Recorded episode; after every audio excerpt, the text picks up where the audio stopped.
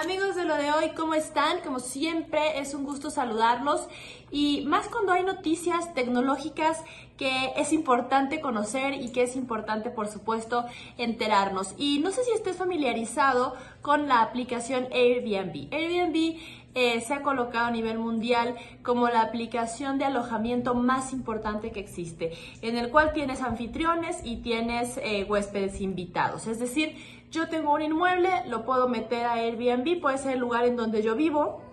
y puedo compartir solamente una habitación o puedo compartir todo el alojamiento eh, y es mucho más barato que alojarte en un hotel. Llegas a la casa de una persona eh, o a una habitación o a departamentos completos de acuerdo al tipo de estancia que tú estés buscando y también vives la experiencia de estar en, en, la ciudad a la que llegas, porque finalmente no es como llegar a un hotel, ¿no? Que de repente podría parecer un poco frío, pero cuando llegas a un Airbnb, pues tus anfitriones eh, te reciben, eh, es mucho más cálido,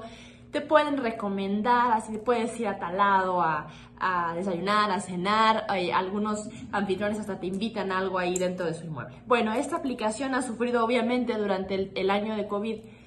pues ha sufrido eh, mucho, muchos problemas, eh, muchos eh, pues no pudimos viajar, no pudimos rentar lugares, entonces obviamente Airbnb no está pasando por su mejor momento. Y es importante el anuncio que hace su director ejecutivo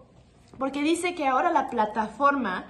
va a brindar 20, va a brindar espacio o refugio más bien a 20 mil refugiados afganos. Eh, ellos dicen que eh, alrededor del mundo van a poner a disposición a 20 mil que van a ser costos que va a absorber la plataforma, porque la plataforma solamente es la aplicación y em, las personas finalmente son las que rentan los lugares. Pero el, director ejecutivo dice, nosotros vamos a absorber ese costo para que alrededor del mundo, pues, eh, estos refugiados afganos tengan un lugar donde estar, un lugar digno, que se sientan eh, cobijados y de esa forma puedan volver a restablecer sus rutinas en las diferentes partes del mundo. Esto es importante porque Airbnb viene de un año difícil viene de, un año de pandemia en el que no pudo eh, sobrevivir mucho eh, en el cuestión de, de, mercadotecnia, de muchos lugares más, de experiencias, y hace este anuncio, tú siempre tienes la mejor opinión, ¿qué te parece? Si tú fueras anfitrión de Airbnb, ¿recibirías, eh, colaborarías con, con esta opción